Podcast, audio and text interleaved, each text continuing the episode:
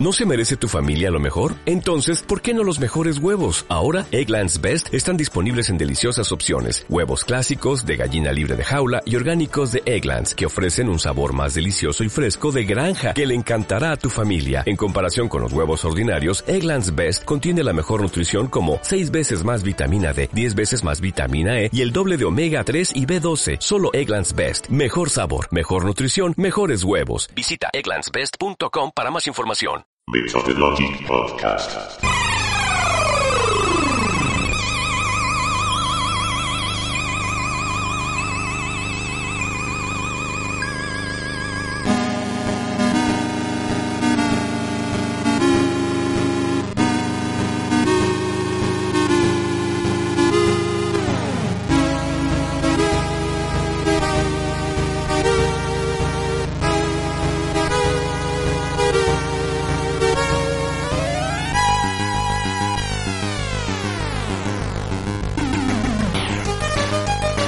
Bienvenidos a Methodologic. Bienvenidos a la telaraña de Spidey.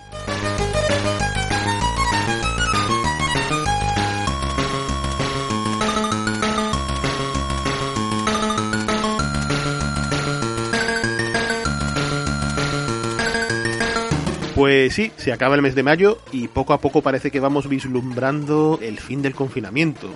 Y espero que de verdad así sea, puesto que será significativo diciéndonos que por fin estamos saliendo de esta. No cabe duda que los videojuegos han sido todo un soporte para estos días. Me ha fastidiado sobremanera ver cómo en televisiones a la usanza de Telecinco o Antena 3 no han dudado en señalar que la cuarentena ha propiciado que muchos jóvenes eh, hayan terminado convirtiéndose en adictos en lo que al videojuego se refiere. Estaban mezclando el tema de las apuestas online con lo que es el videojuego puro y duro. O sea, estaban hablando de terribles adicciones con imágenes de una Nintendo Switch de fondo, una PlayStation. Claro, con el tema de que hay asociaciones o grupos, a la usanza de Proyecto Hombre y cosas de este tipo, que están empezando a tratar el tema de la ludopatía en cuanto a videojuegos se refiere. O sea que creo que es algo lícito y que existe realmente pero me parece oportunista y cruel el tener que relacionar precisamente una cosa como es el mundo del videojuego, que se ha comentado que ha sido esencial para sustentar lo que ha sido esta pandemia, este confinamiento eh, tan inusual, ¿no? Esta situación tan extrema. Ha sido indiscutiblemente un apoyo de cara a que se sobrelleve esto mejor. Y sin embargo, a saber por qué tipo de intereses, que no me extraña que alguna de estas empresas pues hayan pagado para tener el reportaje, ¿no? Aprovechando que ahora está de moda el tratar el asunto de la ludopatía con el videojuego de por medio, pues me parece muy triste que un mundillo que no solo nos apasiona, sino que encima creo que en gran medida es bastante sano, que por supuesto que hay extremos, como hemos dicho, pero que generalizar de esa manera y ocupar espacios, siempre criminalizando esto del ocio electrónico de esta forma, la verdad me pone de mal humor. Es algo que no, que no, no, no lo veo, no lo veo. Lo que vamos a hacer es, con un programa más de este Methodologic Podcast de la telaraña de Spidey, es rendir homenaje a la industria del videojuego, contar lo bien que lo hemos pasado precisamente estos días tristes con el videojuego, con un pad, con el ratón, el teclado en la mano, y hablaros de los jueguecillos que han estado saliendo. Vamos a tocar un montón de temas. Sergio Márquez nos hablará de Street of Rage 4. José Iniesta hará lo propio con Willy Jetman. Y yo os contaré cosas eh, relativas a Shadowbanks. Vamos a decir así, el retorno no oficial de Shinobi y de Predator Hunting Grounds, que por cierto acabo de bajarme el DLC con Arnold Schwarzenegger, con Dutch, y estoy flipándolo en colores. Pero bueno, luego, luego os cuento. También vamos a hacer un especial de juegos de terror, donde contaré un poco más al detalle cosas de Resident Evil 3 y trataré al respecto de algunos jueguecillos de terror que están a punto de ver la luz en consola. Daymare sí ha salido ya en PlayStation 4 y bueno, luego luego os contaré, luego os contaré. Y nuestro gran amigo Jesús Relinquepedia pues nos hablará, nos hará una reflexión acerca de la dificultad en el videojuego clásico y va a contar una serie de historias muy interesantes. Así pues, vamos con Predator Hunting Grounds y arrancamos.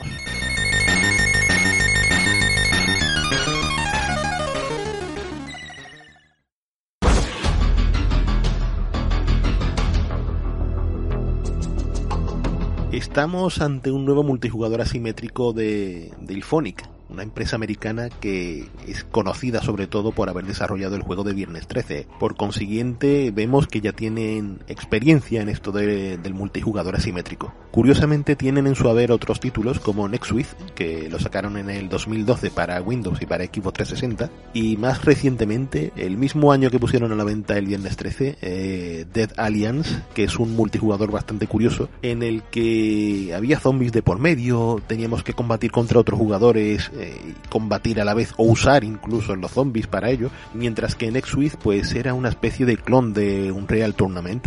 Eh, estos dos juegos no tuvieron éxito, por así decirlo. Sin embargo, el viernes 13 pues ha sido bastante jugado, a pesar de llegar a un punto de estancamiento y de abandono por determinados motivos. Y este Predator, que por el momento está teniendo muy buena acogida. Esto nos dice que parece que a iPhonic le funciona muy bien esto de desarrollar con licencias de por medio. Pero a pesar de este aparentemente breve currículum, hay que decir que son un equipo que, que han colaborado con otros grandes desarrollos. Esto es algo que se da bastante cuando hablamos de AAA. Han dado soporte en el desarrollo a juegos como Crisis 3, Evolve, eh, Star Citizen, o sea, no, no, no es moco de pavo. Y ahora este Predator Hunting Ground, que sale para, por el momento para PC y para PlayStation 4, y que de hecho cuenta con el apoyo y soporte de Sony para el lanzamiento en consola, pues se las promete, la verdad. Aunque en los primeros compases cuando probábamos estas previas que la compañía iba soltando, eh, nos daba la impresión de estar ante un juego bastante desequilibrado. Y esto en sí es bastante peligroso cuando hablamos de multijugadores asimétricos. O sea, como pasa con Viernes 13 o como pasa con Dead by Daylight, esto de que un jugador maneje al asesino, en este caso el Predator, y los otros pues a los supervivientes, y en este caso un comando, la novedad es que realmente están armados hasta los dientes y parecen que están preparados ante la amenaza. Y de hecho lo que al principio eh, daba la impresión es que había una gran ventaja por parte del comando con respecto al Predator, que se veía bien vulnerable. Eh, hemos comprobado que no, que esto lo que exige es realmente que el jugador que usa el Predator tiene que tener paciencia, que planear una pequeña estrategia, que saber dividir al equipo, que saber ablandarlo poco a poco para luego atacar y hacer de las suyas en definitiva. Y esto es lo que nos ha pasado en más de una ocasión cuando hemos jugado, ¿no? Nos ha cogido un jugador que ha sabido manejar bien el Predator y nos ha dado fuerte y flojo. lo que os puedo decir por el momento es que Predator Hunting Ground es un juego muy pero que muy divertido. Tiene una cosa, una ambientación que realmente decalca esa esencia de la primera película de Predator, estos comandos, ¿no? Este, estos soldados bien preparados, ¿no? Cumpliendo una misión y que de repente se encuentran con algo misterioso, con algo que les ataca, con un cazador nato venido de otro planeta.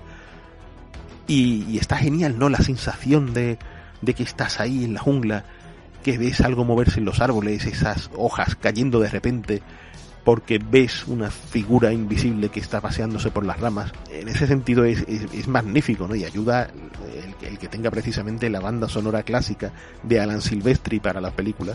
Y buf, eh, es fenomenal, ¿no? Eh, también colabora ello el plantel visual, sustentado por un Real Engine 4 y que hace una perfecta recreación de esa calurosa jungla, de ese auténtico infierno verde en el que se desata una cacería sin parangón y en conjunto es ciertamente llamativo, es muy muy muy bonito lo que se ve. Consigue meterte en el ambiente de pleno, algo a lo que sin duda contribuye un control más que decente, muy depurado. Es significativo el avance con respecto a Viernes 13, donde había elementos que, que parecían no ser del todo eh, ¿cómo diría yo? 100% depurados. Este juego sí se ve mucho más sólido en todos los aspectos. Y como digo, es algo que va más allá de la mecánica y del equilibrio, sino que se percibe a poco que agarremos el mando y ya tengamos el Predator o el comando. Eh, es, es fabuloso, es muy muy intuitivo y muy cómodo. Y luego, ¿qué, ¿qué, podemos hacer en este juego? Pues el comando en concreto tiene una misión que depende de la que nos toque en la partida, que puede ser, por ejemplo, pues investigar un cargamento de drogas, eh, averiguar qué ha pasado con un tren que se ha estrellado, eh, unos conductos de agua contaminada, etcétera, etcétera, etcétera. Y nosotros, pues, nos metemos en el meollo, tenemos la opción, eso está genial, ¿no? De, por ejemplo, vemos fango en el suelo y podemos embarrarnos la cara y los, los, brazos y tal, el arma incluso. Esto sirve especialmente para que el Predator, con estas habilidades especiales de ver en distintos espectros de visión, pues pueda captar precisamente el calor corporal de nuestros hombres eh, con el barro ahí fresquito. Y justo ahí es donde el Predator pues tiene una serie de habilidades que intentan sacar ventaja, ¿no? Aparte de, de ser un corpachón más resistente, mucho más rápido, con la capacidad de trepar árboles y hacer eh, un parkour muy espectacular. Eh, es, es, impresionante cómo se, se mueve de, de, una copa a otra.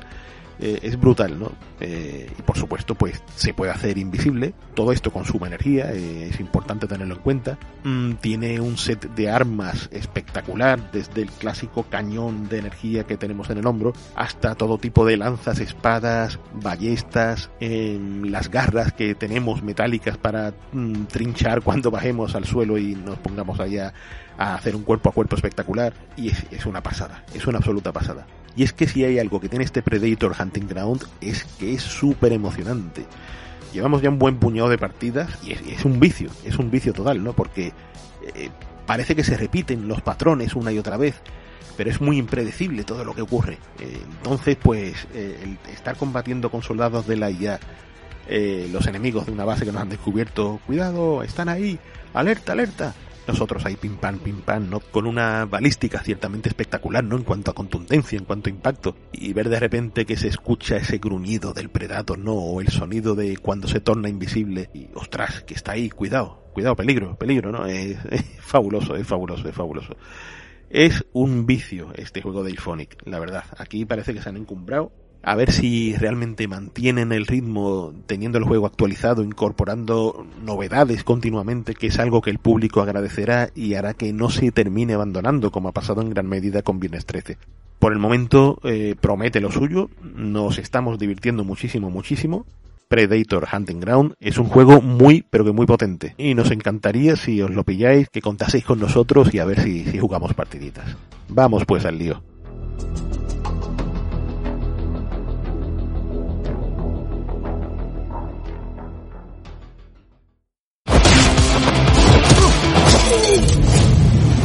Hey, amigos de, de Methodologic, aquí en el universo Methodologic, eh, soy Sergio Márquez, Sergio Vintage, eh, también conocido como el Río de Badalona, el lobo solitario, el cuervo solitario de Badalona, ya sabéis.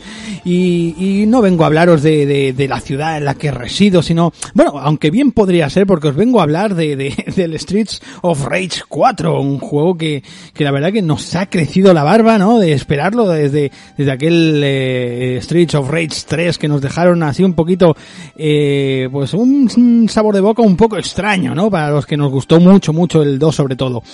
Eh, han pasado, pues como os decía, un cuarto de siglo, 20, creo 25, 26 años han pasado desde la última entrega y, bueno, hasta, hasta ahora pues no, no, no teníamos noticias, no, no sabíamos nada, eh, excepto los vídeos y noticias y filtraciones que, que habíamos eh, leído, pero no, no conocíamos nada, no sabíamos si iba a ser bueno, si iba a ser malo. Este, este Streets of Rage 4, esta cuarta parte de la saga, y, y fue a finales de, del mes pasado, de, de, este mes pasado, cuando ya lo pudimos disfrutar en, en Xbox, en Play 4 y demás, y en PC, ¿no? Eh, la verdad que el, el, juego pues viene de mano de, de la gente de Dotemu, Lizard Cube, de War Crash Games, todos eh, pues autorizados lógicamente por eh, bajo el, el, la batuta, ¿no? El, el, el poder, el, el boomstick, ¿no? This is my boomstick, como decía eh, Ash, ¿no? En la saga del Ejército de las Tinieblas, ¿no? Pues bajo esa batuta de poder, esa escoba de fuego, pues eh, les ha autorizado Sega, ¿no? La mismísima Sega, pues para que lleven a cabo este, este, esta cuarta parte y la verdad que lo han hecho muy, muy bien. Eh, recuerdo, quiero mencionar pues que mientras tanto llegaba o no llegaba esta parte, pues habíamos jugado a otras cosas, ¿no? Se barajaron muchas ideas, se barajaron muchos rumores de una cuarta parte y demás. Eh, mientras tanto, pues eh, jugamos también aquel eh, un autorizado, aquel un oficial, ¿no? Un oficial Streets of Rage remake de creo que eran Bomber Games que, que la gente esta de Sega pues se dedicaron, bueno, hicieron lo posible pues para anular el proyecto y que, y que al final pues no se, no se llevase eh, de manera oficial a cabo. Ellos tuvieron que retirarlo de internet, pero pues la gente así un poco ávida pues todavía eh, guardamos aquel, aquel archivo, aquel eh, juego eh, que estaba muy muy bien. Era una especie de remozo, ¿os acordáis? Una especie de remozo de los tres, de los tres juegos Y, y nada, hasta ahora pues eh, que no nos ha llegado esta cuarta parte, este Streets of Rage 4, del cual os voy a hablar, no perfectamente podrían ser las calles de la ciudad donde yo vivo, pero no es así, es, eh, es algo mucho más plácido que, que vivir en, en Badalona, ¿no? Eh, eh, pues esta gente habían sacado aquel Wonder Boy eh, de Dragon's Trap, eh, que lo hicieron muy muy bien, y con este, con este segundo, con este, bueno, con este juego, este cuarta parte del Street of Rage, pues la verdad que lo han hecho genial. ¿Y qué, qué, qué os puedo decir yo que soy un, viciado de este género? No, quizá no tengo la profundidad ni conozco tanto eh, pues el, eh, la, jugabilidad de estos juegos como, como otra gente que, corre por ahí, que son au- auténticas máquinas de, los juegos de lucha, pero bueno, a mí me, me, apasiona desde pequeño el beat 'em up y, y ¿qué os puedo decir? Pues que, que la verdad que me he sentido muy muy cómodo, es como una máquina, una, una maldita máquina del tiempo, Marty, sí, Marty, porque eh, me pongo a los mandos de- del juego y es como si estuviese jugando a aquella segunda parte, aquel Street of Rage 2, ¿no? los que teníamos aquellas estrategias, aquellas mecánicas, ese control, es todo muy cómodo, es el comportamiento se, se eh, está todo eh, calcado, ¿no? Está muy muy bien, ¿no? Eh, las cajas de impacto, todo más o menos las mismas distancias, incluso pues vemos cosas y guiños pues de la saga de las de títulos de las sagas anteriores, ¿no? Eh, ya os digo, eh, han pasado pues eh, las, la trama, la trama pues han pasado 10 años después de aquel Streets of Rage 3 y, parece que el, el, el imperio, el imperio maldito de- del señor Mr. X, ¿no? Mr. X, increíble, ¿por qué le ponen Mr. X a un malo, no? Yo me acuerdo que había un, un señor en mi, en mi barrio que le llamamos Mr. X, el señor X era en concreto.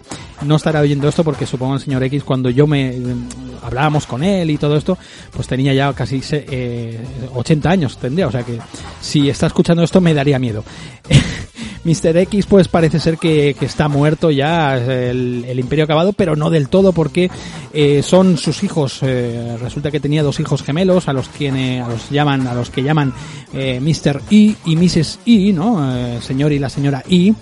Y bueno, y que, que han conseguido pues corromper todo el poder de la ciudad, hacerse con todo el control, incluso hasta hasta tienen hasta la policía controlada, ¿no? La policía de por su, de su parte, ¿no? Y es aquí pues cuando entra cuando entra pues eh, el elenco de el elenco de protagonistas, ¿no? Que a principio pues tenemos eh, tenemos eh, cuatro cuatro eh, personajes que podemos elegir, ¿no? Eh, entre ellos, pues, lógicamente, tenemos a los, a los, a los eh, protagonistas de las sagas anteriores, ¿no? Tenemos a Axel, eh, Axel Stone, Axel Stone, eh, que, que bueno, el tipo, pues, eh, ha tenido como un redibujado, un rediseño muy, muy guapo, ¿no? Le ha crecido la barba, pues como un poco como a, como a nosotros también, ¿no? De esperar el, esperar el juego y, la verdad que pues le dotan así como de un de un diseño pues como más misterioso más más eh, pues más eh, mm, solitario más épico no así como con una camisa en el en un chaleco y una camisa así eh, en- colgando de la cintura y demás, ¿no? Después teníamos también a Blaze, que ella también es eh, un, eh, un eslabón bastante importante en lo que es la lucha contra el crimen en esta, en esta ciudad, ¿no? En este, estas calles de, rabia, ¿no? De rabia que dan, ¿no? Y, y después se han incorporado pues eh, dos personajes más que es Cherry Hunter que es la que es la, la hija la hija de del, del eh, Adam Adam Hunter no el, el personaje el personaje de, del eh, personaje de color que veíamos en la primera entrega no que a mí me encantaba ese personaje y, y- y desde entonces ya no no, no fue jugable eh, hasta esta cuarta parte luego os hablo eh, y después tenemos a Floyd, Floyd Iraya, que, que es un tipo que tiene unos brazos como, como, como mm, putas apisonadoras, ¿no? Y, y el tío, pues, pues, eh, con esos brazos, pues lanza como unas, eh, unos láseres, uno, bueno, el pavo es como un, un cañón, una, una bestia, es un cañonazo de tío, es el, un personaje pues fuerte como en su momento pues eh, también también fueron fue el, el, el otro el personaje cómo se llamaba no me acuerdo el otro el de lucha libre no una especie de Hagar no sería como aquel más o menos aquel aquel personaje del Final Fight no personaje de fuerza. El eh, Axel Stone, pues es uno de los eh, personajes más equilibrados del juego, ¿no? El que, bueno, pues más o menos eh, pelea y tiene la misma, la rapidez más o menos todo equilibrado. Después, pues teníamos, eh, tenemos también a, a, a, bueno, lo que os decía, Blaze también, que ya pues es más rápida pero más débil, ¿no? Es más débil, está también como rediseñado el modelo y tal, está muy bien, se le nota un poquito como más madura y, esto, ¿no? Eh, más interesante el personaje, la verdad que sí. Después eh, Floyd Tiraya es mucho más lento y tal, pero es muy resistente y muy potente de, de, de, de golpes, ¿no? Y Cherry Hunter que es muy muy rápida, muy rápida, muy rápida, pero pero es, es también pues eso, es más más débil, quita muy muy poquita vida, ¿no? Y, y bueno, estos son los cuatro personajes principales de la historia. Eh, también hay que comentar que este juego pues tiene un trasfondo un poquito más amplio que, que el resto de Streets of Rage, ¿no? Que el resto de la, de la colección que, que estamos habituados, ¿no? Eh, luego os hablo un poquito y luego ya me meto un poquito más en, el tema personajes, en el tema de, de rediseños y todo esto. Está, está muy bien. Eh, algo, algo que esperaba mucha gente es el tema musical. A mí eh, sí que he leído muchas cosas de, de que la música es mala, de que la música, bueno, quizá también es porque, bueno, el elenco de, de gente que hay detrás de estas eh, piezas musicales, pues son, eh, pues son los primeros espadas de, de, de la programación musical en, en, eh, en la informática, ¿no? Eh, el, digamos que la banda sonora original, eh, el, el gran, el grosso, el grosso de la banda sonora lo lleva Olivier eh, Derivier, eh, que es un tipo pues que ha trabajado en un montón, un montón de juegos, incluido alguna, algún DLC, algún episodio de los Assassin's Creed, eh, los Alone in the Dark, aquellos, la, la, la revisión del Alone in the Dark que salió por allá por el 2008 aproximadamente. Y este ese hombre, pues es un poquito el que se encarga de todo el tema central, digamos, de todo, ¿no? Un poquito el, el, el que dirige el cotarro, pero también hay temas compuestos por el mismísimo Yuzo Koshiro y Motohiro Kawashima, que son los dos tipos que, que bueno, que ya han trabajado en aquellos, en aquellos eh, Street of Rage 2 y Street of Rage 3, que trabajaron juntos, ¿no? Eh, siempre estaban, estaban ahí, incluso Yuzo Koshiro pues se encargó en solitario también, ¿no? De, de, de grandes temas, ¿no? Y después contamos también con, eh, con Yoko eh, Shi- Shimomura, que es eh, la compositora, entre otras cosas, la productora de, musical de, de ese gran Street, Street Fighter 2, ¿no? Así que tenemos eh, tenemos un montón de músicos eh, que, que, bueno han hecho una cosa así pues con muchos eh, leitmotivs de muchos guiños a lo que era la banda sonora original de, de los primeros títulos.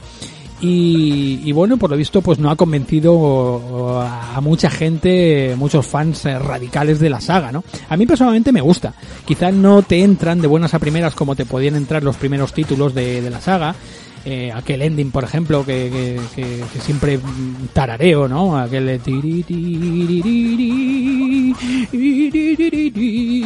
He hecho ahí un vibrato a lo, a lo Joan Manuel Serrat, ¿no? Pero ya me entendéis.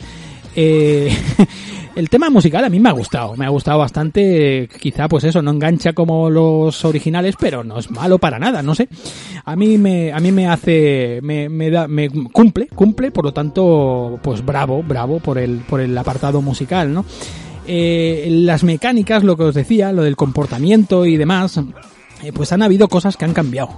Han cambiado cosas como por ejemplo los el tema de los especiales. ¿Os acordáis que teníamos un botón especial? Bueno, han añadido un botón, que eso está muy bien porque así te ahorras el tema de, de que cuando pasas por encima de un objeto y apretabas el botón de puñetazo, pues cogías el objeto y no lo querías coger. Bueno, pues han añadido un, un nuevo botón que sirve pas, para, para coger objetos, ¿vale?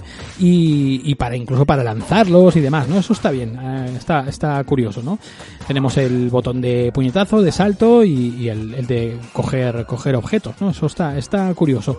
El tema de los especiales, eh, especiales pues eh, veo que han hecho, han apostado por un tema más estratégico y eso está muy guapo, ¿no?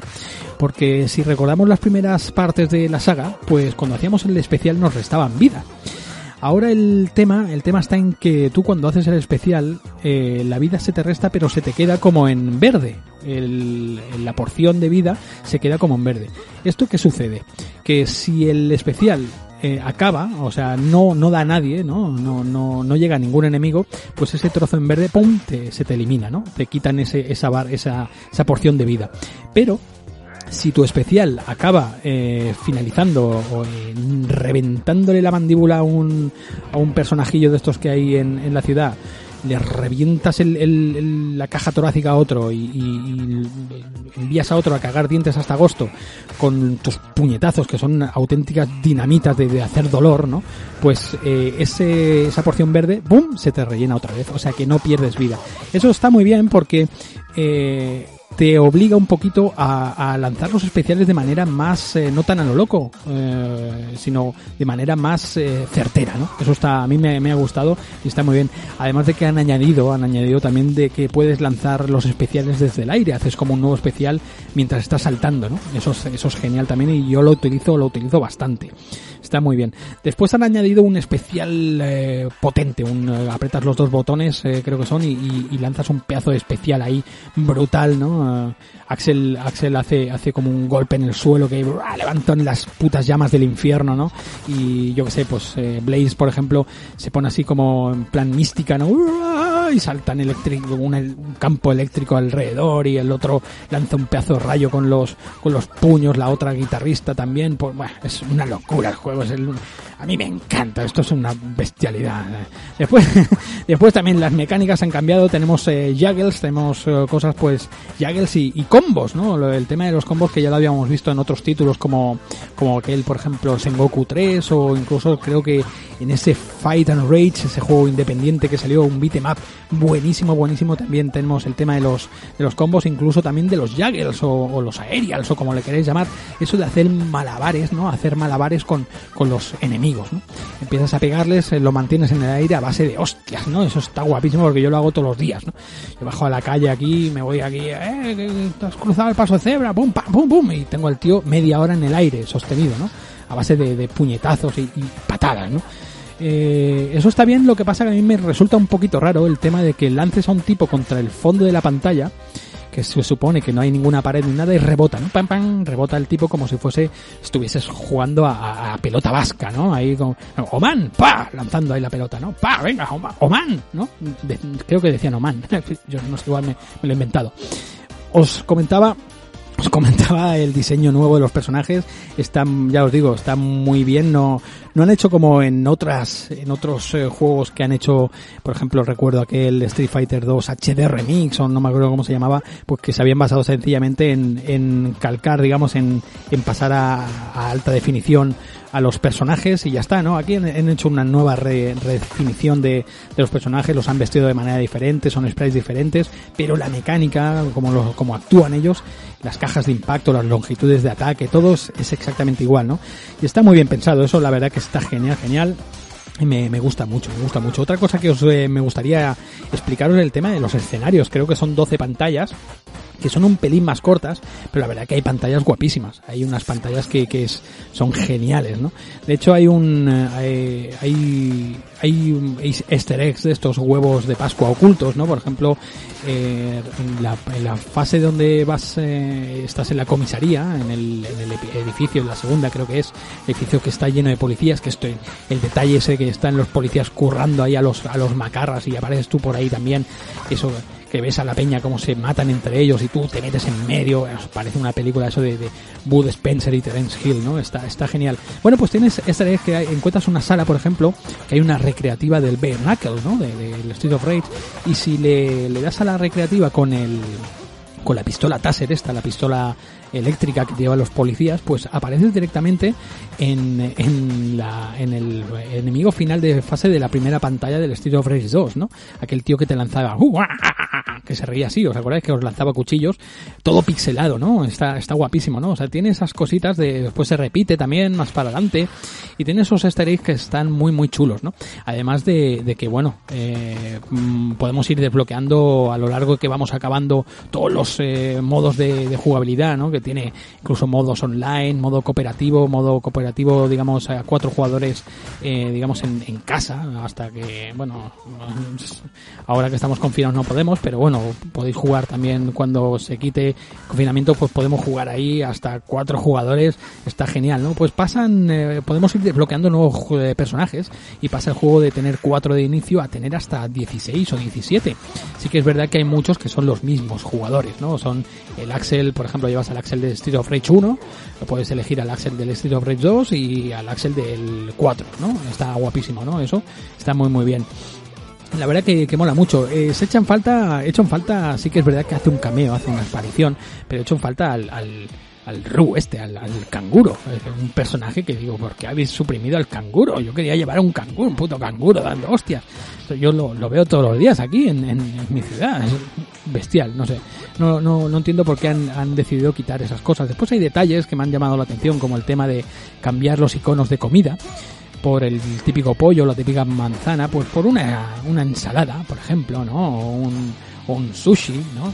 Bueno, esas tonterías pues están bien, ¿no? Son cosas que, que refuerzan un poquito, refuerzan un poquito pues la, eh, los detalles, ¿no? Los detalles del juego. Hay un modo supervivencia que es bastante básico, eh, un modo versus, el, no, el modo versus es el básico, el supervivencia está bastante bien, que te dan un crédito con el cual tienes que acabarte todo el juego, eso te está guay porque todos estos modos nuevos, pues lo que consiguen es que tú rejuegues y rejuegues como si fueses un maldito yonki cayendo en las, en las garras de, de, de otra del Street of Rage 4, ¿no?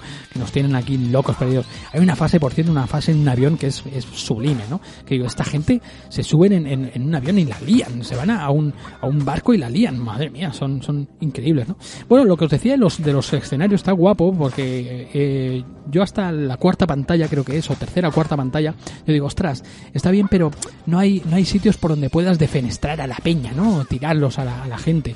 Y sí que lo hay, sí que lo hay. De hecho, al primero que lanzas al vacío, te dan un, desbloqueas un logro que se llama eh, Oak Boot, eh, no, me acuerdo cómo era el, logro, el, nombre del logro, pero era el nombre de la ciudad en el que sucedía el primer Street of Rage, ¿no? Que, que me acuerdo que ahí sí que había muchos, eh, eh, digamos, muchos agujeros por donde lanzar a la gente, ¿no? Eso está guapo, eso a mí me gustó ese detalle y sobre todo pues el tema este, el tema de, de que, de que hagan un guiño a, a eso, a la gente que nos mola, nos, nos mola el tema este de, de, lanzar a la gente, bueno, a mí me encanta, ¿no? Yo abro la ventana, el primero que pasa por, por mi escalera, pues lo lanzo por la ventana, ¿no? Y, caiga por donde quiera, ¿no? El tío. Está, está genial, eso está, está muy bien y, y, os animo a todos a que mm, una vez en la vida pues lo hagáis, ¿no? El tema, después, ¿qué más, qué más os tengo que contar? Hay, hay muchas cositas que, que, contar. El tema, pues, por ejemplo, también puedes meterle un filtro de imagen que te dan esas skylines, skylines, no, scanlines, ¿vale? Típicas después de las pantallas eh, de, de, de, tubo, aquellas, ¿no? Está, eso está, está, está muy bien. La verdad que el juego, ya os digo, eh, lo que es mi opinión, el juego para mí es una, bueno, es la mejor, la mejor entrega de la saga, pese a que quizá es la más corta. Tienes unos niveles de dificultad también eh, nivel creo que es fácil, creo que es normal, difícil, muy difícil y manía, ¿no? En manía te ponen que es eh, como, como ponen es abusador o, o, o, algo así, no no me, acuerdo cómo era, ¿no? Y, y, y, está bien, ¿no? Porque te, te, te, bueno, te, lleva a picar y a, y a, hacerte el juego pues para ir desbloqueando más personajes, ¿no? Llevas incluso al, al mismísimo Shiva y, bueno, la, trama está bien cuidada también, eh, han buscado una trama muy sencillita, muy muy fácil, pero bueno, una trama pues, eh, a ver, estamos en, con un beatmap, que no, tampoco esto es un, una película de Gus Van Sant, ¿me entiendes? o sea que no hace falta tanto aquí, pero, pero está muy bien. Yo me he sentido muy cómodo jugando el juego, yo creo que es uno de los mejores beatemaps que he jugado eh, últimamente eh, en los últimos años, creo que es el, el mejor eh, beatemap como, como beatemap, como el típico eh, término yo contra el band, yo contra el barrio, yo contra el mundo, yo contra Badalona, ¿no? yo contra la gente. Es, yo creo que es el típico juego y está muy muy bien adaptado a las nuevas tecnologías, los nuevos gráficos en alta definición, esos brillos, esas explosiones, esos fuegos que hay, está, está muy muy bien el juego y, unas posibilidades que son eh, fantásticas. Así que desde aquí, el amigo, eh, el cuervo solidario, el Ryu de Badalona, se despide de vosotros, Sergio, no sin antes enviaros un gran abrazo y, que le echéis un vistazo a este Street of Rage 4, que es un juegazo, es de lo mejor, de lo mejor que hay en la vida. Como decía Conan, ¿no? Que hay, que es lo mejor de la vida. Pues acabar con, con el enemigo, verlos destrozados y escuchar el llanto de, de Mr. E y de Mrs. E, ¿no? Escuchar el llanto de esos guarros que son, ¿no? Hijos de, de Mr. X. Hijo de Mr. X, parece un, un, un insulto. Adiós, me voy que, que no tengo, no tengo límite. Adiós.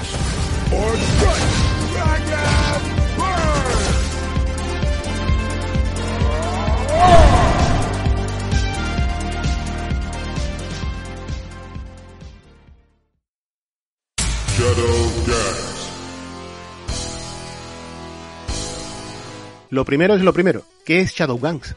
Puedo deciros que es toda una sorpresa, a pesar de tratarse de un juego que lleva muchísimo, pero muchísimo tiempo en desarrollo. De hecho, eh, yo tengo constancia que en 2015 fue cuando hicieron un Kickstarter para ver si lo sacaban adelante, que ya sabemos cómo es la cosa en Kickstarter, es difícil, es difícil sacar adelante proyectos.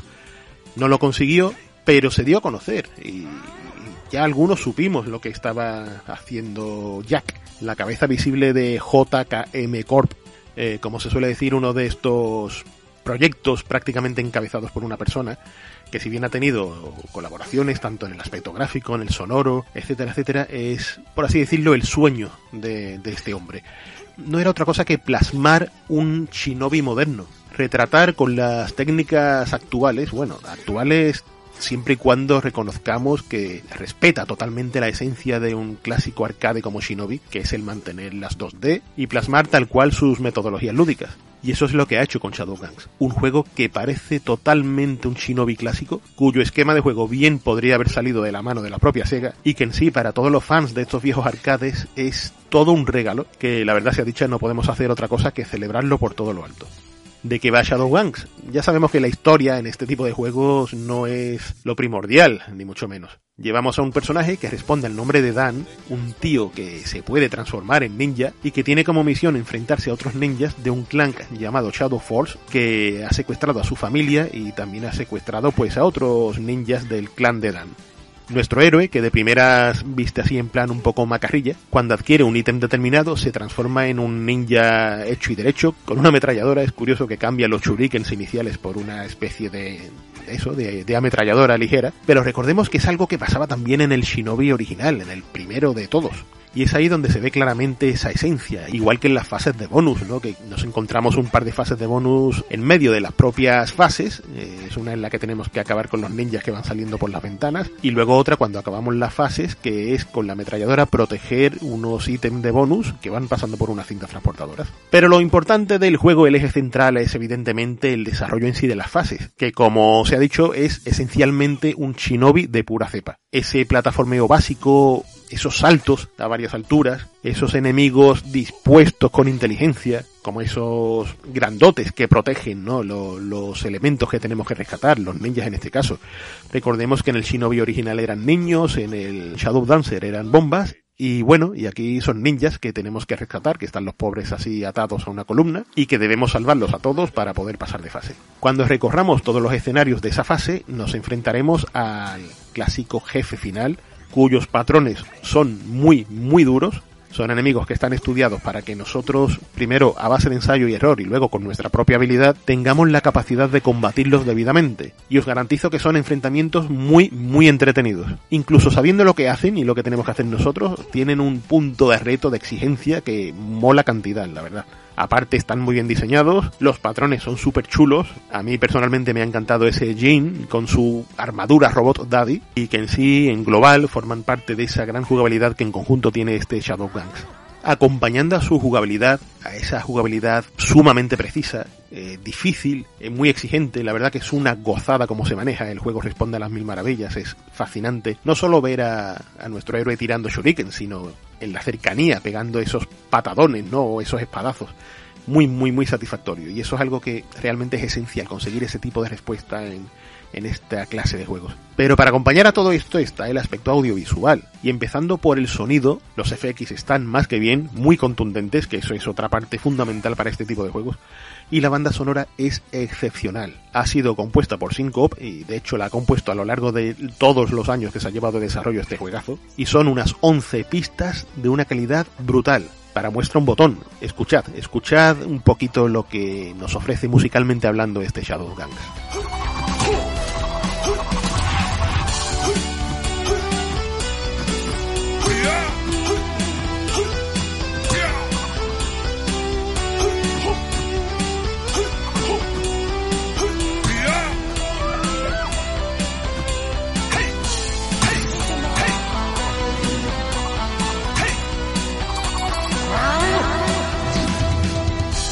Y luego los gráficos. El juego es muy pero que muy bonito, está todo, todo dibujado a mano, pero aprovechando las capacidades de resolución, de color y, y todo lo que se puede esperar de un juego de hoy día. Un arte más que satisfactorio, con unos escenarios muy coloristas, muy detallados, que da gusto pasear por ellos, ¿no? Y además súper variados. A medida que vayamos avanzando por la fase nos daremos cuenta que el factor repetición brilla por su ausencia. Es genial en ese sentido. Y los sprites, que están magníficos tienen ese, ese toque además que recuerda un poco a la manera de hacer eh, personajes que había en la época de la Amiga. Ese estilo que parece, eh, en el caso que hoy nos ocupa, un poco como heredado de aquellos Bloody Blows, esos juegos de lucha de Team 17, no sé si alguno, los más viejos del lugar que tuvieron una Amiga o un PC de la época seguro que se acuerdan. Y la cosa es que están fabulosamente animados, se nota claramente que Jack entiende a la perfección lo que es el concepto arcade de cara a mover estos gráficos, es una animación totalmente tradicional, no hay recursos de rotación de elementos ni nada por el estilo, cada frame está dibujado como está dibujado. Y como he dicho, todo esto representado en lo que es de cara al control, al pad, es magnífico. Y es que me cuesta encontrarle pega alguna a este Shadowgangs quizás su dificultad, ¿no? Según nos contó Jack, el, modo fácil es realmente cómo ha sido concebido el juego, con una barra de energía que representa la vida de Jack y que nos hace aguantar algún que otro golpe. Y aún así es un reto a considerar. Eh, ya os digo que bebe mucho del ensayo-error y esto es algo que también ocurría en los Shinobi originales, esto es así. Y esto lo ha plasmado y lo ha representado de manera rotunda. Y no os confundáis, no es un obstáculo, no es un lastre para el factor lúdico. Se presenta como un reto y lo mejor de todo es que cada fallo que tengamos no vamos a culpar al juego, no vamos a culpar a un mal desarrollo de gameplay, sino que nos culparemos nosotros por no haber sabido responder debidamente. En este sentido, creo que se ha alcanzado lo que todo buen arcade debe tener, que es ese pique, esas ganas de seguir, de progresar, ese, vamos a decirlo así, ese vicio, porque Shadowgangs bebe absolutamente de la vieja escuela y lo hace, mimetiza esas maneras a la perfección. Así que para terminar añadiré que se trata de un juego que no es corto, que dadas sus características tiene una duración más que aceptable, más de uno de los seis jefes finales que nos vamos a topar pues eh, no, nos dará quebraderos de cabeza, pero me reitero de nuevo, esto no va exento de diversión, al revés. Shadowgangs es un juegazo de tomo y lomo que os recomiendo como agua de mayo que viene además fantástico para esta época en la que hemos vivido el renacer de una saga como Street of Rage, con esa cuarta parte tan fabulosa. Y la pena realmente es que este Shadowgangs, por su naturaleza de juego independiente, que no está atado a ninguna gran compañía ni nada por el estilo, pues vaya a tener una relevancia menor, porque no se la merece. De hecho, no exagero un ápice si os digo que, a mi entender, debería tener la resonancia que está teniendo este Street of Rage 4, porque no nos encontramos con un juego menor, ni mucho menos para mí sin duda uno de los mejores juegos que he probado en esta primera mitad de, este complicado 2020 y que sinceramente no creo que deje a nadie indiferente en el mejor de los términos. Tomad buena nota amigos.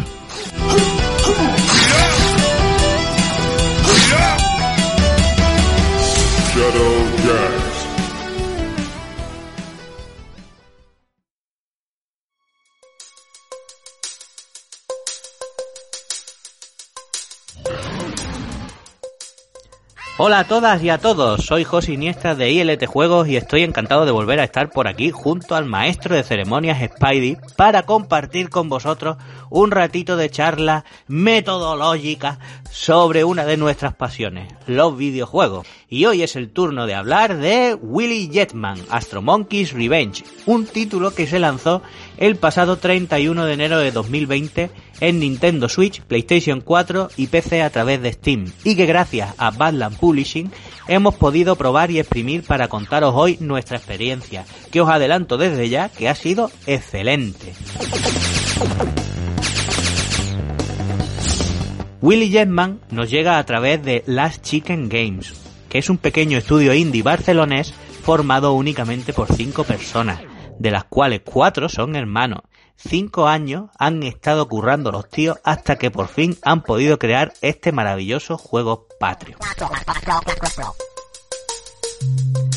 El juego nos mezcla varios géneros, acción, shooter, plataforma, tiene sus toques de aventura, de Metroidvania, pero sobre todo está cargado de nostalgia. Y es que en todo momento nos va a recordar a esos juegos que jugábamos algunos ya viejunos a finales de los 80 o principios de los 90. Y no solo por su aspecto gráfico, sino también por su dificultad. Una seña de identidad de aquellos años y que hoy en día solo vemos en algunos juegos muy específicos que todos conocemos bien. Pero Willy Jetman no es un juego de acción, shooter o plataformas más, porque se siente fresco y diferente, teniendo su propia seña de identidad, y sin duda nos acabará atrapando una vez nos hayamos adaptado a sus exigencias. Yo tengo que decir que he llegado a estar tremendamente enganchado a este juego a partir de cierto punto, hasta que lo completé, vaya. Y tanto había escudriñado al final los escenarios que me faltaba ya bastante poco para conseguir el 100%, cosa que por supuesto acabé haciendo, a excepción del logro que hay dedicado a los speedrunners y que parece ser, según nos dicen los creadores, que si se consigue viene con sorpresa incluida.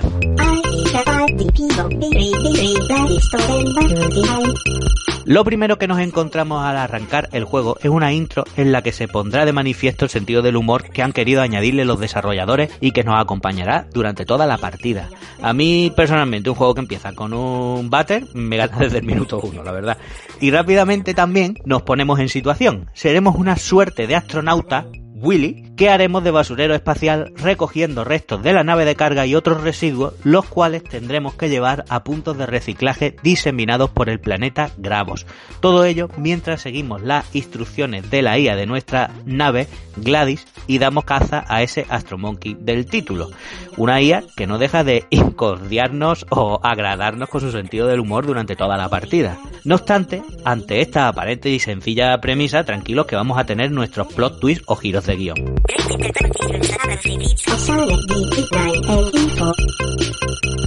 Os he hablado del sentido del humor del título, pero también nos vamos a encontrar un montón de referencias y guiños a otros juegos y famosos manga anime que no os voy a desvelar para que los descubráis por vosotros mismos cuando os acerquéis al título, más allá de la referencia que he citado ya de la IA que se llama Gladys como un claro guiño a GLaDOS del Portal.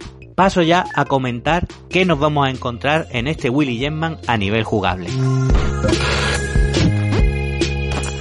He comentado que el título mezcla unos cuantos géneros, así que eso implica que nos vamos a encontrar muchas referencias e inspiraciones de juegos que conocemos y también cosas que nos van a sonar de otros títulos, por citar algunos ejemplos. Cosas de Mega Man, eh, vamos a ver el, mm, toquecitos del Blaster Master de Sunsoft, eh, Exolon de ZX Spectrum, pero creo que en especial el Jetpack de ZX Spectrum que nos trajo Ultimate Play the Game, ya que en ese juego controlábamos a un astronauta con jetpack, justo como en este Willy Jetman. Aunque si no recuerdo mal también, los creadores mm, nos dijeron por ahí que se inspiraron en realidad en el giro. Sea como fuere, es precisamente ese jetpack que lleva nuestro protagonista donde está una de las claves de este juego y que lo hacen a su vez diferente, tal y como comentaba al inicio. Porque sí, no está nada mal el arsenal de múltiples armas que tendremos a nuestra disposición y que iremos encontrando, que podremos también evolucionar y cada una con distintas características específicas que serán más o menos efectivas según el tipo de enemigo o elemento del escenario que queramos destruir para abrirnos paso. Pero esto es algo que vemos frecuentemente hoy en día. Pero el hecho de manejar a un personaje con un jetpack, eso es algo que ya no vemos tan frecuentemente. Y los controles, tanto del jetpack como del resto del juego, es que son, en serio, una auténtica delicia. Os va a costar, las cosas como son, os va a costar haceros con el control del jetpack, calcular cuánto dura la energía que tiene, cuán fuerte debemos de apretar el botón, calcular los impulsos y con esto pues sortear y disparar a enemigos, mm, pinchos o cualquier otro obstáculo, recordemos, siempre acompañados además por una dificultad nada despreciable. Pero el juego no se va a sentir injusto con eso, sino justo al revés. Veremos claramente cómo si recibimos daño o morimos es por nuestra culpa. Y creedme cuando os digo que habrá un momento en el que nos sintamos uno con el mando, con Willy y su jetpack, e incluso veremos de forma clara en qué zona del escenario vamos a encontrar un ticket que nos dé acceso a una nueva arma o bien un ídolo dorado, un coleccionable que tiene el juego con el que podremos más adelante conseguir determinadas mejoras. Y lo sabremos precisamente porque veremos que esa zona es más exigente de la cuenta con nuestra habilidad con el jetpack. Y creedme, es una sensación muy gratificante y que se puede asemejar así para los que hayáis jugado a ese otro juego a lo que nos podía pasar en Celeste.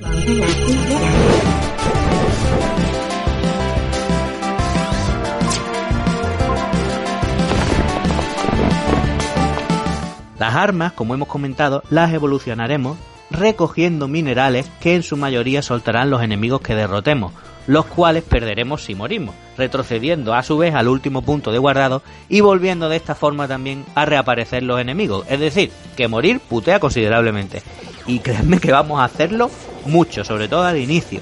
Muchas veces por nuestra estupidez, porque queremos matar a más enemigos de la cuenta en lugar de esquivarlos para conseguir recolectar esos minerales con los que evolucionarán las armas. Así que nuestra agonía, pues nos la jugará más de la cuenta y con ello acabaremos palmando. Cierto es que matar enemigos hará que nuestro personaje vaya subiendo de nivel, lo que nos dará más vida y más energía para el jetpack, pero hostia, es que cada toque enemigo quita bastante vida y en un segundo te la juegan, ¿eh? Pero todo eso da igual, porque como comentaba, una vez nos adaptemos a esas cuestiones y la curva de dificultad, el juego nos va a enganchar mucho, muchísimo, y ni siquiera los bosses se nos van a resistir. Es que llega un momento que es que ya te da todo igual.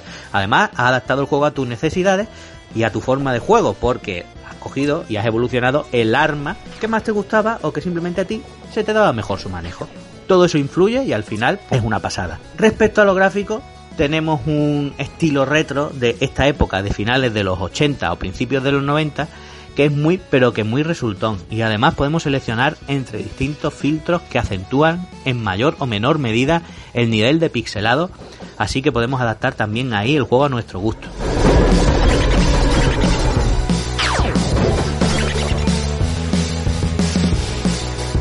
La banda sonora también está muy bien, y es que aunque no tiene demasiados temas, algunos se nos van a quedar bien grabados a medida que jugamos y nos va a dar exactamente igual que se nos repitan de vez en cuando, hasta que lo vamos a agradecer.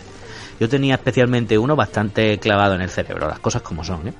Ya para finalizar, queda decir que el juego tiene una duración nada despreciable. 9 horas me ha llevado a mí completarlo al 100%, con todas las armas, los dos desafíos a modo de laberinto cronometrado que tiene, los ídolos dorados, este coleccionable que comentábamos antes e incluso los logros, a excepción del logro para speedrunners, que no me lo he hecho. Y esto es lo que puede durar el juego si sois habilidosos con el pad y os adaptáis bien a la dificultad, porque si no, se puede extender fácilmente a las 12-13 horas. Y a ver, por el precio que tiene, de 14,99 euros, y eso si no lo encontráis sin ningún tipo de descuento en una tienda digital donde lo busques, la duración se puede decir que es perfecta, vaya. Y nada más que decir, mm, amigos, la conclusión es clara. Willy Jetman Astro Monkey's Revenge es un dulce caramelo, especialmente con este precio que decimos que tiene. Es un juego que os va a encantar si os gustan los juegos de este tipo, o bien si sois de la vieja escuela, y sin duda es una joya indie que los españoles de Last Chicken Games nos han regalado para iniciar este 2020. Acercaos a él si tenéis ocasión, de verdad, hacedme caso. Un saludo a todos, besitos y abrazos, adiós.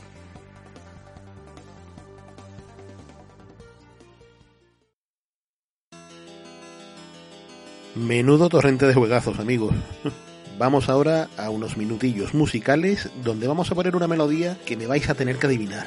A ver si en las respuestas veo acertado el juego para el cual pertenece esta tonadilla y, como siempre, un no premio para el ganador.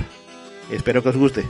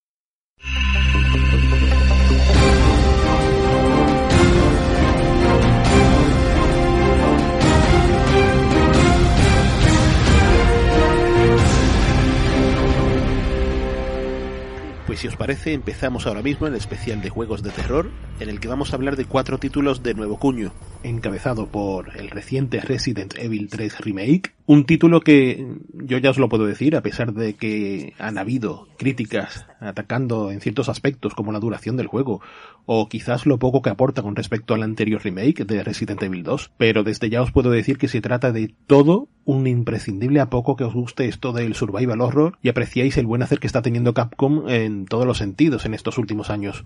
Claro está que comprendo que esta tercera iteración puede saber a poco para los que hayan pasado por el anterior capítulo y todo lo que ofrecía en términos de esa campaña doble, ¿no? Con Leon y Claire, cada uno por su camino particular en la famosa comisaría de Raccoon City. Pero también es cierto que se están diciendo muchas cosas, como que la duración de este juego es de 4 5 horas eh, yo creo que nada más lejos de la realidad, muy a saco debe ir la persona que se lo termine en ese tiempo, o muy a sabiendas de lo que hay que hacer. Yo si os digo la verdad, he disfrutado, he explorado tranquilamente, he resuelto los escenarios de, ¿cómo diría yo? Viviéndolos, viviendo la aventura. Y mi partida ha estado entre las 8 y las 9 horas. Y ya os digo que esto jugándolo en modo normal, no he jugado, no he probado el modo extremo de dificultad. Ha sido un reto interesante, lo he disfrutado, me lo he pasado muy bien. Y en sí, lo que es este factor lúdico que me parece genial, lo que hace es terminar de redondear una propuesta que, bueno, a la vista está técnicamente impresionante con este, bueno, estos primeros compases que vemos aquí que homenajean de medio a medio el Resident Evil 7, el que, digamos, la piedra angular de lo que es a día de hoy de nuevo esta franquicia, que había perdido un poco el rumbo. Vamos a decir perder el rumbo, eh, no en términos de calidad, porque, ¿qué queréis que os diga? Para mí ese Resident Evil 6 tan vapuleado, tan denostado, me parece un juego súper notable. Eh, que sí, que apostaba por la acción, que se dejaba de, del terror clásico de la saga. Pero, ¿qué queréis que os diga? Es imposible decir que era un buen juego. Imposible. Pero este Resident Evil 7 lo que hizo es tirar por la vía clásica, a pesar del cambio de perspectiva radical que era pasar el juego de la clásica tercera persona a esta primera persona que vemos homenajeado en, los primeros compases de Resident Evil 3. Lo que impuso fue de nuevo el miedo, el terror, el ambiente por encima de todo, esa sensación de hormigueo en el estómago ante lo desconocido, precisamente. Y cuando se trasladó a la tercera persona de Resident Evil 2, eh, lo hicieron de maravilla, porque toda la esencia del clásico fue llevada a unos niveles impresionantes. Y esta tercera entrega va totalmente en la línea de aquel juego, quizás apostando un tanto más por la acción, cosa que ya hacía el Resident Evil 3 original de PlayStation, y añadiendo movimientos interesantes como la esquiva, por poner un ejemplo, o, a la hora de recoger objetos y tales se hace de manera mucho más rápida e intuitiva. Por lo demás, estamos ante un juego grandísimo, con unos valores de producción tremebundos. En serio, que no os convenzan con que es un mal juego, que, es cortísimo, eh, para nada, para nada. Yo creo que cada minuto de Resident Evil 3 es absolutamente disfrutable y ya no solo como juego, es que mirad qué plantel visual, mirad lo bien que luce, esa personificación actual de Jill Valentine, los escenarios, esa sensación que tenemos de amplitud, aunque realmente todo es un camino guiado, como ya sabemos que son los Resident Evil, están muy encorsetados, podemos ir de aquí, de un sitio a otro y tal, pero siempre con un patrón que digamos que ciñe la jugabilidad de esa manera, y esto es lo que lo convierte en cierta medida en un juego bastante cinemático. Y por supuesto, como no podría ser de otra manera, el papel absoluto protagonista de, de Resident Evil 3 lo sigue teniendo Nemesis, este experimento de Umbrella Corporation en el que han creado al enemigo definitivo. Si ya en el anterior Resident Evil 2 teníamos a Mr. X imponiendo lo suyo con su gabardina, su sombrero y esa persecución implacable, aquí Nemesis pues tiene esos patrones que lo caracterizaron ya en su momento en el original. Ya no solo con esa persecución, sino con esos scripts de aparecer en determinados lugares y cogernos totalmente por sorpresa, romper esas paredes o, aparecer de un salto en tal o cual punto que son momentos impagables porque le proporcionan una sensación de, de miedo continuo, de, de, de qué pasará, saldrá aquí, vendrá, me cogerá de sorpresa. En este sentido, la introducción jugable del juego, estos, eh, los primeros minutos, eh, son toda una experiencia, porque es la primera toma de contacto con este nuevo Némesis. Este Némesis que es capaz de, de tú pensar que lo has esquivado y de repente él te pega un salto y se planta delante tuya. Y, y en serio, le otorga un dinamismo absoluto a lo que es estas persecuciones implacables. Sin duda le va como anillo al dedo a lo vivo que está todo en Resident Evil 3. El escenario, los personajes, el caos inicial de esa ciudad en llamas es, es una gozada total que se extiende al resto de zonas que iremos viendo por, el mapeado de Resident Evil. El clásico hospital, eh, que es tremebundo, el laboratorio. Es cierto que hemos perdido algunas zonas, ¿no? Ese tremendo cementerio que teníamos en el clásico.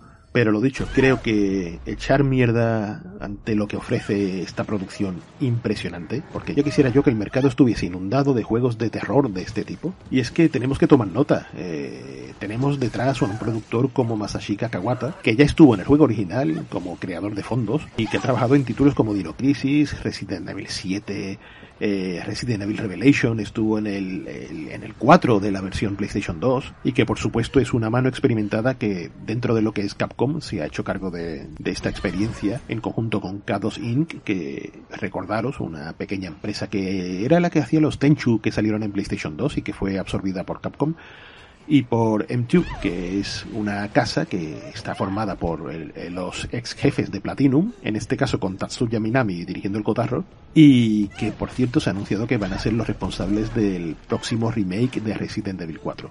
En lo relativo a lo técnico, deciros que estamos ante un juego que rinde perfectamente en consolas y en ordenador. Quizás la experiencia más rocosa es jugar en una Xbox One normal, en una S, porque ahí la tasa de imágenes por segundo se resiente bastante y la resolución pues digamos que emborrona un poquito el resultado. PlayStation 4 no se porta mal, pero por supuesto las versiones elegantes que tenemos de cara a la galería las tenemos en Xbox One X y en PlayStation 4 Pro. Ocurre que al principio la versión X salió a 4K, es una pasada como se veía, pero la tasa de imágenes por segundo se resentía sobremanera. ¿Esto qué quiere decir? Que podríamos estar en una tasa de entre 30, 40, 50 imágenes por segundo y, se notaba, se notaba si lo comparábamos con las 60 imágenes eh, entre 50 y 60 que rondaba la versión PlayStation 4 Pro. Lo bueno es que Capcom lo ha solucionado, acaba de sacar un parche que coloca la resolución a, a la par que como se ve en PlayStation 4 Pro, la rebaja un poquito, pero realmente es apenas perceptible y que logra que tengamos un rendimiento similar, que por fin en la X eh, podamos llegar a las 60 imágenes por segundo que le vienen como anillo al dedo del juego. Y bueno, y en PC que también funciona extremadamente bien está bastante, bastante optimizado en todos los sentidos, tiene multitud de opciones de configuración y podemos ponerlo pues como queramos realmente.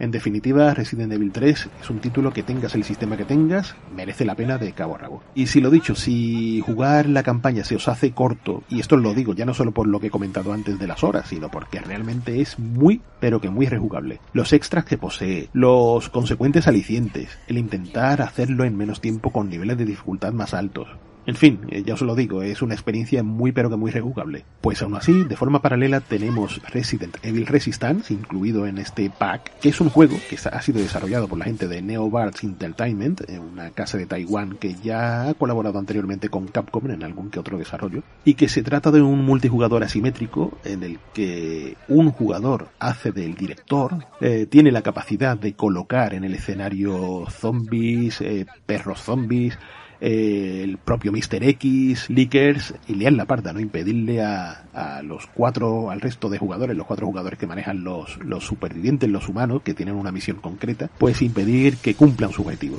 Estamos por aquí pendientes, que, que, esto es algo que he hablado con mi buen amigo José Iniesta de ILT Juegos, de probarlo con contundencia y cuando lo hagamos grabaremos la experiencia. A ver qué da de sí este Resistance para mí es un absoluto imprescindible. Yo estaba esperándolo como agua de mayo y no me ha decepcionado para nada. Decir de nuevo que Resident Evil 3 es técnicamente impresionante, pulcro, unas interpretaciones de personajes magníficas, el desarrollo es emocionante, no te deja respirar. Eh, en fin, que tiene que estar en vuestra estantería sí o sí.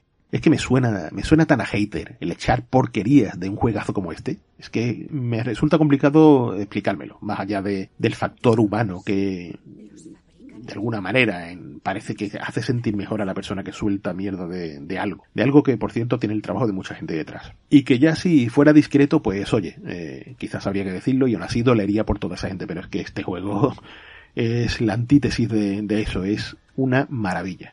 Igual que maravillosos son los otros juegos de terror que aquí os traigo. No a modo de alternativa, porque ya os digo que este Resident Evil 3 es demasiado imprescindible como para no tenerlo en cuenta, pero que son propuestas muy pero que muy válidas y que estando actualmente en PC tienen muy cercana la, aparición en videoconsolas. De hecho, en este segundo trimestre de, de, este fatídico 2020 es cuando vamos a ver la mayoría de estos títulos luciendo palmito en consola. De hecho, la versión PlayStation 4 de este Daymare 1998 podrán disfrutar de una edición muy completa, repleta de extras, de lo que es un survival horror bastante competente y que de alguna manera servirá para colmar las ansias de todos los que se hayan quedado con ganas de más tras acabar Resident Evil 3. Y es que este Daymare, de la casa italiana Invader Studios, para que veáis el origen, eh, este juego nace de un proyecto que no era otra cosa que ni más ni menos que el remake del Resident Evil 2 original. Un remake, por decirlo de alguna manera, hecho en plan fan. ¿Qué es lo que ocurrió? Que tras enseñar algunos vídeos en lo que se mostraba algo que, todo hay que decirlo, se parece bastante a lo que al final terminó haciendo Capcom, obviamente con unos valores de producción menores, al fin y al cabo estamos hablando de un proyecto fan, pero que tenía una pinta estupenda, usando un Real Engine, cabe decir que propios y extraños estábamos expectantes ante la idea de que se terminara asomando. ¿Qué ocurrió? Que Capcom terminó anunciando su remake y claro está, se pusieron en contacto con, con el estudio italiano para decirle, oye, alto que vamos a lanzar lo nuestro, pero no obstante os invitamos aquí a las oficinas de Capcom en Japón para que nos conozcáis, para que podamos hablar, quizás intercambiar ideas, quizás sacar algo de provecho, porque al fin y al cabo se veía el talento que tenían, ¿no? Fue bastante interesante porque obtuvieron buenos contactos allí y allí lograron obtener una serie de referencias que serían muy importantes para lo que iban a terminar desarrollando. Y es que contaron con el asesoramiento de personas relevantes que habían trabajado en sagas como la mencionada Resident Evil, Dino Crisis y de ahí acabó naciendo este Daymare 1998, un título que debe absolutamente de la esencia de la saga, de la clásica saga de Capcom, que cogen las semillas que plantó la compañía japonesa con la saga y añaden pues su propia cosecha, ¿no? De la misma manera que estaban haciendo con ese eh, remake y reutilizan de hecho bastante de lo que se curraron en su momento. Mm, claro está que el juego tiene un trabajo de fondo brutal porque tiene una serie de escenarios bastante trabajados, eh, numerosos en sí, eh, el argumento y el marco de circunstancias es totalmente diferente al que planteaba Resident Evil 2 y en este sentido creo que os puede sorprender la manera en la que trata los distintos personajes que podemos tener a nuestro cargo, eh, los secundarios, todo lo que presenta no huye un tanto de de lo que hemos visto con buenos y malos tan tan claros, ¿no? Esos blancos y negros tan cristalinos de la saga de Capcom Aquí es algo difuso eh, y de hecho a las claras se nos deja bastante evidente al principio que los personajes que manejamos no terminan de ser trigo limpio. Por lo demás, lo que nos vamos a encontrar es una jugabilidad muy, muy, pero que muy similar al Resident Evil, eh, se han añadido matices como el uso del inventario, que es distinto, la manera en la que se recargan las armas, donde eh, el hecho de recargar munición conlleva que el cargador que quitamos del arma se tire o se deseche, o podamos cogerlo de nuevo para rellenar munición que nos encontremos. Es decir, la munición no equivale a encontrar un cargador. Entonces, eh, quizás es una mecánica un tanto molesta al principio, pero que como base está bastante bien de, cara a acostumbrarnos a gestionar este elemento. Esto otorga una situación de estrategia que es una bocanada de aire fresco. Y luego el cambio de personajes, desde los paramilitares estos que llevamos al principio hasta un civil normal y corriente, salvo que tiene ciertos problemas mentales que hace que vea visiones y tal. Y en fin, no os voy a desvelar demasiado porque el juego tiene su chicha. Eh, ya veis que técnicamente está más que a la altura de las circunstancias. Se ve fabulosamente. Tiene tras de sí un buen trabajo con Real Engine. Lo único que canta bastante es el diseño de los rostros de los personajes. Son feos, pero feos de narices. No es algo técnico, es una cuestión artística. Yo no sé qué ha pasado con esos caretos, eh, esas cejas y esos ojos casi estrábicos a veces son personajes muy feos, muy feos. Aquí porque el, personaje que estamos viendo en el vídeo pues lleva ese traje no cubierto con la máscara y tal, pero cuando veamos los caretos mm, sí, se podía haber trabajado ese asunto un poco más. Por lo demás, ya os digo, un juego que tiene una longitud considerable, eh, tiene buenos momentos, sustos, buena ambientación, es difícil, es un reto bastante interesante, eh, puzzles como el que estamos viendo ahora mismo, muy, muy, muy a lo Capcom, y que la verdad se ha dicha, por el precio que cuesta, que está bastante bien, eh, es un juego muy asequible en Steam, Y de hecho la versión que sale, la esta Black Edition que sale para PlayStation 4, también sale a un precio bastante decente teniendo en cuenta el contenido del pack, se torna un juego muy muy recomendable. Ya sabéis, Daymare 1998.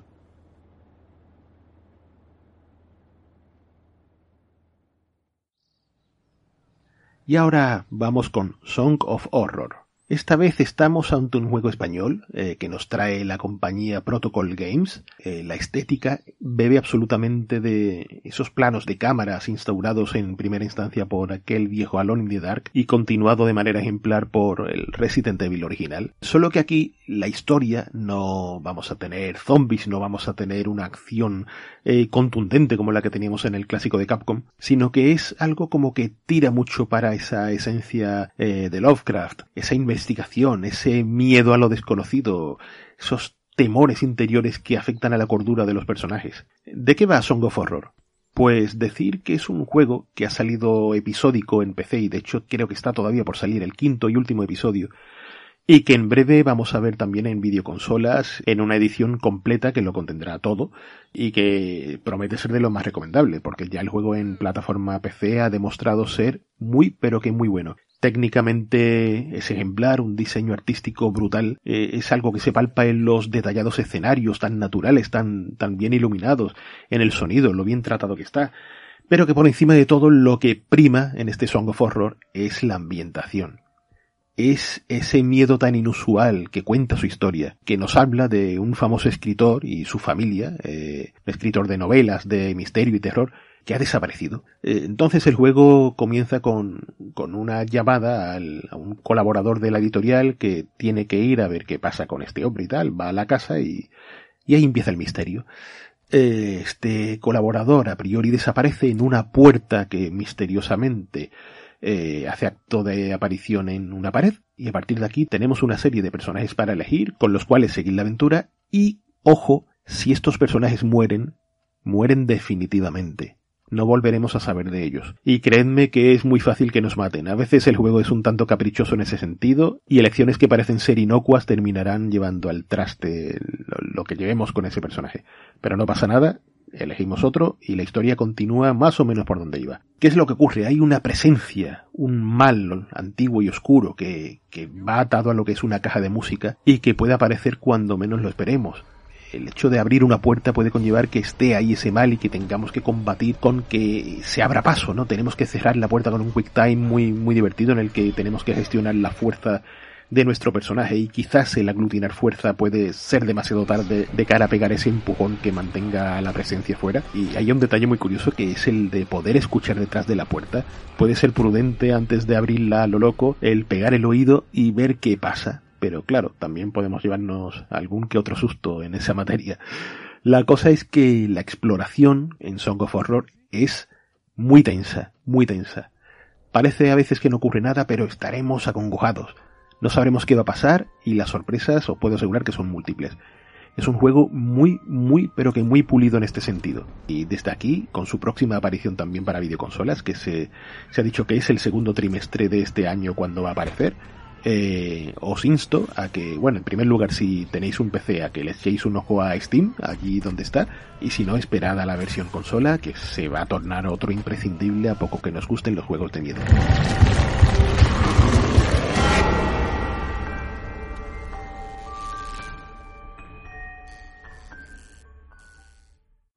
Y ya que estamos, vamos a seguir con otro juego español, otro que responde al nombre de Fear the Dark Unknown, de Dreamlight Game Studios, que curiosamente acaba de, actualizarse a una Survival Edition que tiene una serie de mejoras muy muy chulas.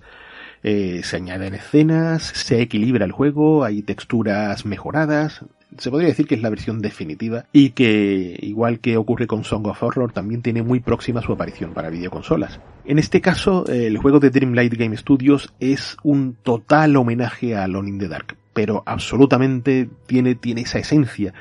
E, es algo que ya se denota al principio cuando tenemos que escoger entre dos personajes, James y su hija Chloe, cada uno de ellos presentando dos aventuras paralelas que por supuesto están, están interconectadas una con otra. Fijaos el detalle, nada más acercarnos a la mansión, esa perspectiva desde atrás de un personaje misterioso que nos observa, es un homenaje ya rotundo y evidente que deja las claras que Alone in the Dark es eh, referente absoluto de cara a la realización de este Fear the Dark and Nope. ¿Y qué nos encontramos? Pues eh, si con Song of Horror teníamos un juego eh, hasta cierto punto atípico por su forma de presentar y de plasmar el terror, eh, Fear the Dark es más clásico, es más, mm, como he dicho, más Alone in the Dark, más Resident Evil. Un uso más o menos evidente de los puzzles, palo que abre la verja o, o el desengrasante que termina ayudando a que un cajón se pueda abrir. Eh, luego tiene esa acción de tan, tan clásica de tener la pistola y disparar a esos curiosos zombies que van por la mansión Beresford. Y entonces, pues, pues eso es una exploración con un sabor a clásico absoluto. Puede que a priori parezca un producto menos pulido que los que hemos visto en este vídeo hasta ahora, pero nada más lejos de la realidad. Está colmado de detalles, eh, gráficamente es una preciosidad, a pesar de que los valores de producción son los que son, eso es algo que quizás cante más en el tema de animaciones. Eh, aquí todo hecho a mano, no hay captura de movimiento ni nada por el estilo, es un trabajazo, todo hay que decirlo. Luego el juego nos compensa con esa iluminación, esa ambientación, la niebla, como le han dado, eh, la manera que tiene de narrar la historia, con los puzzles, los documentos, todo muy muy bien integrado. Y el diseño en sí de la mansión que es fantástico es que es, un personaje más de lo que es la aventura. Las emociones que esconde detrás de sí, eh, pues lo, lo, que hace es remover las entrañas con ese, ese pavor, ¿no? De qué habrá detrás de esta puerta. De si realmente será algo que podamos asumir, tendremos que salir por patas. Es un juego muy muy chulo que tiene toda toda esa esencia del viejo Alone in the Dark de Infogrames y así, así lo confiesan sus creadores esperando como agua de mayo también para que salga en consolas. La versión PC ya lleva algunos meses disponible. Eh, es un juego que funciona bastante bien en todo tipo de máquinas, aunque si lo queremos gozar a tope, sí es cierto que hace falta un, una máquina bastante potente, aunque en cierto modo me recuerdan algunos elementos gráficos, sobre todo los personajes y tal, a, a este viernes 13, ¿verdad? Tiene, tiene esos puntos, lo que pasa es que los escenarios en fin, son, otra cosa totalmente distinta. Eh, es una pasada. Fear the Dark and es un juego muy, pero que muy recomendable a poco que quieras vivir la experiencia absolutamente clásica del survival horror.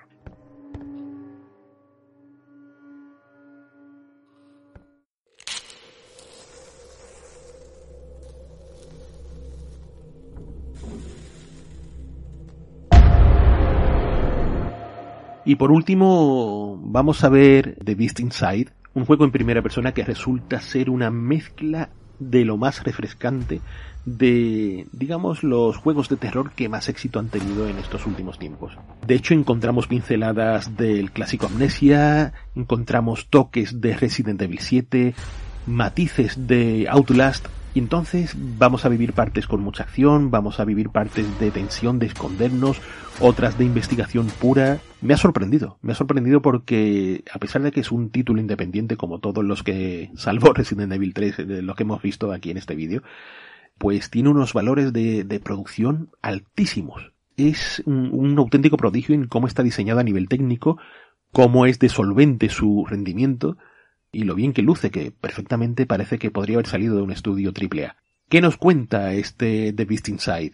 En un principio nos pone en el año 1979 en Boston, donde Adam, un criptoanalista de la CIA, pues se muda al campo con su mujer, eh, dejando atrás la ciudad, de alguna manera para aislarse y poder descifrar un código militar. Llega al punto de que ese trabajo que tiene pendiente eh, puede alterar el curso de la Guerra Fría.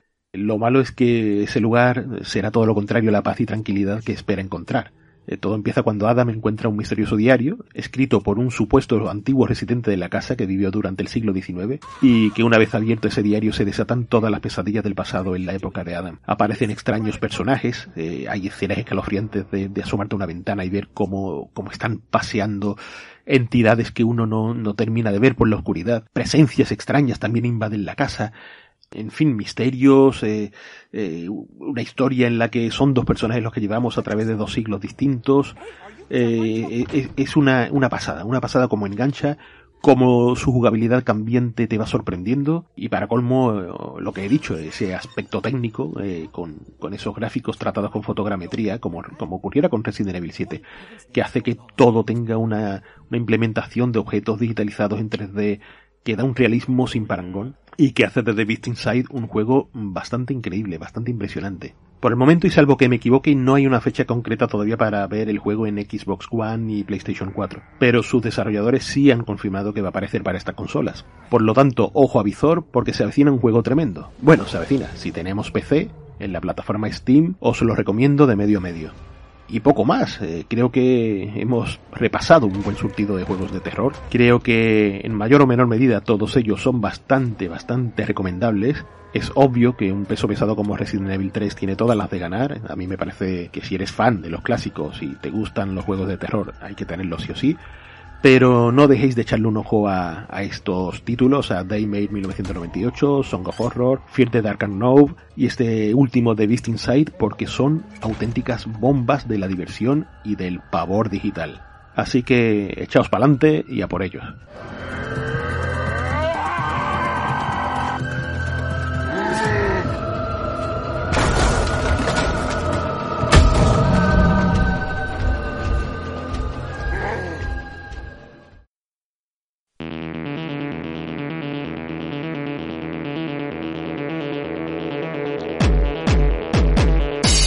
Amigas, amigos, soy Jesús Relinque Pecha y os voy a hablar de un juego, o más bien de, una serie de juegos de, mi época favorita, la edad de oro del software español, que tienen un factor en común muy claro, ¿no? Muy determinado y, que todo el mundo que hayamos jugado a títulos de esa época lo tendremos eh, prácticamente arraigado, ¿no?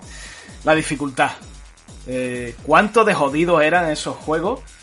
Y puedo citar a Mutant Song, puedo citar a Navy Moves, o por supuesto, la joya de la corona Abu Simbel Profanation de Dynamic.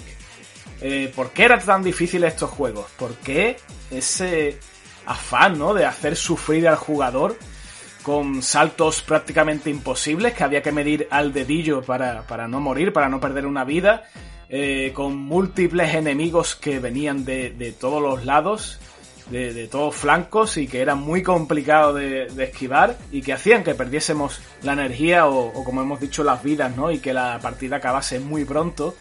Em, Navy Moves, ese pedazo de juego de, Nacho Abril, que, la verdad es que hoy día ha envejecido muy bien, pero que sigue teniendo o adoleciendo de algo que, em, que, no podemos eh, pasar por alto, ¿no? Que la primera fase, la fase famosa de las lanchas que tenemos que saltar y esquivar minas en el agua, es la más complicada con diferencia de todo el juego.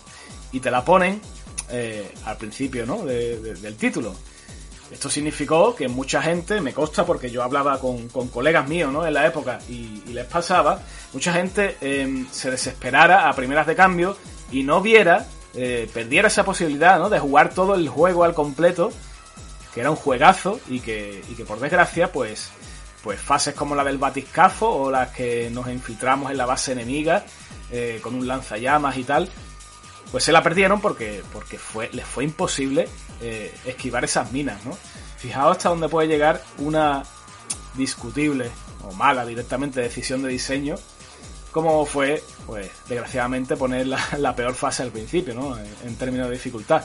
Pero yo estaba hablando, quería hablar de Abu Simbel Profanation, porque, porque hay una historia muy curiosa eh, tras de sí, de hecho tiene varias, ¿no? Eh, tanto Speedy como yo hemos hablado muchas veces de, este título en nuestras charlas y siempre hay cosas que contar que, resultan interesantes al, al, oyente, como por ejemplo, bueno, aquel premio famoso, ¿no? De 50.000 pesetas que, que se publicó en prensa especializada que Dynamic daba ese premio al, que, al que pasara el juego y, bueno, y enviara la frase final que salía pues justo al finalizarlo. Fue curioso porque el señor Alejandro André eh, fue el que se llevó el gato al agua, el que se llevó el premio, pero no, no se pasó el juego, ¿no? Lo que hizo fue destripar el código, eh, desencriptarlo y, finalmente pues buscar la frase que salía, ¿no? Eh, ese nos vemos en el polo, ¿no? Y, así se llevó el dinero. Después, bueno, pues este hombre, André, hizo un juegazo, para mí el mejor de la Edad de Oro, que fue Spirits, pero esa es otra historia. Lo que yo quería contar eh, se, ciñe mucho más al tema de la dificultad, porque es que resulta que, que la mente diabólica ¿no? de- del gran Víctor Ruiz em, se le ocurrió de que uno de los acertijos más jodidos del juego se centraba, digamos, en adivinar el color de un diamante que aparecía, pues, en- cuando ya llevábamos muchas fases pasadas del juego, ¿no? Entonces, ese diamante, digamos, mm, nosotros teníamos que recordar el color de ese diamante, que era aleatorio en cada partida, y después, más, adelante, pues teníamos que elegir, escoger ese mismo color para pasar, ¿no? Para pasar de fase y, y lograr llegar al final. Si se nos había olvidado ese color, pues estábamos muertos. Y si no habíamos podido discernir ese color, pues igualmente nunca, nunca podríamos haber pasado el juego. ¿Qué pasa? Que, había muy poca pista, digamos, por parte del juego, eh, en el sentido de, de decir al jugador, oye, cuidadito cuando salga este diamante que tienes que acordarte de ese color. Y las pistas pues no iban más allá de, un mensaje en el menú que ponía el diamante te mostrará el camino, que había que, que un poco interpretar. Imaginaos que sois un jugador de la época de Astra CPC y que vuestro monitor es de fósforo verde. ¿Cómo diablos distinguiríais vosotros el color del diamante en ese caso? Yo creo que esto es el culmen del tema de la dificultad de, de los juegos de la Edad de Oro españoles, que la verdad es que mm, abordo en, en un capítulo de mi libro Siguiente Fase con declaraciones de, de, de muchos implicados, ¿no? De desarrolladores, grafistas, de productores, de distintas casas de, la época, ¿no? De Dynamic, Opera, Topo. Y al final todas estas causas quizás confluyen todas en una muy clara, ¿no? Muy concreta, que es la falta de testeo eh, en condiciones, ¿no? De, de todos estos juegos, porque muchos se testeaban, pero por los mismos programadores que estaban, que llevaban meses, años con los juegos. O quizás había testeadores que eran tan buenos, tan buenos jugadores, tan picaos, que no representaban al jugador medio que se iba a encontrar, digamos, después en el, en el mercado, ¿no? Muy curioso, muy curioso todo esto, eh, os lo recomiendo, creo que merece la pena que le echéis un vistazo a este capítulo. En cualquier caso, os agradezco la atención que me habéis prestado en este vídeo, espero veros muy pronto en el próximo. Un abrazo y seguid jugando.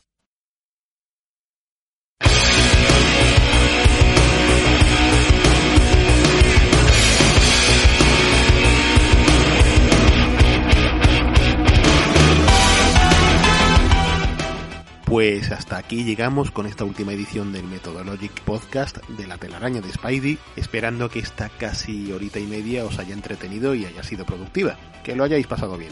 Os encomiendo también a que le echéis un ojo al canal de YouTube que hemos abierto, el canal de Methodologic, donde podréis ver este mismo contenido por separado, hablando de los videojuegos que hemos tocado hoy, pero en formato vídeo. Creo que esto le da un- una nueva dimensión y es una opción muy interesante para ver de primera mano aquello de lo que estamos hablando.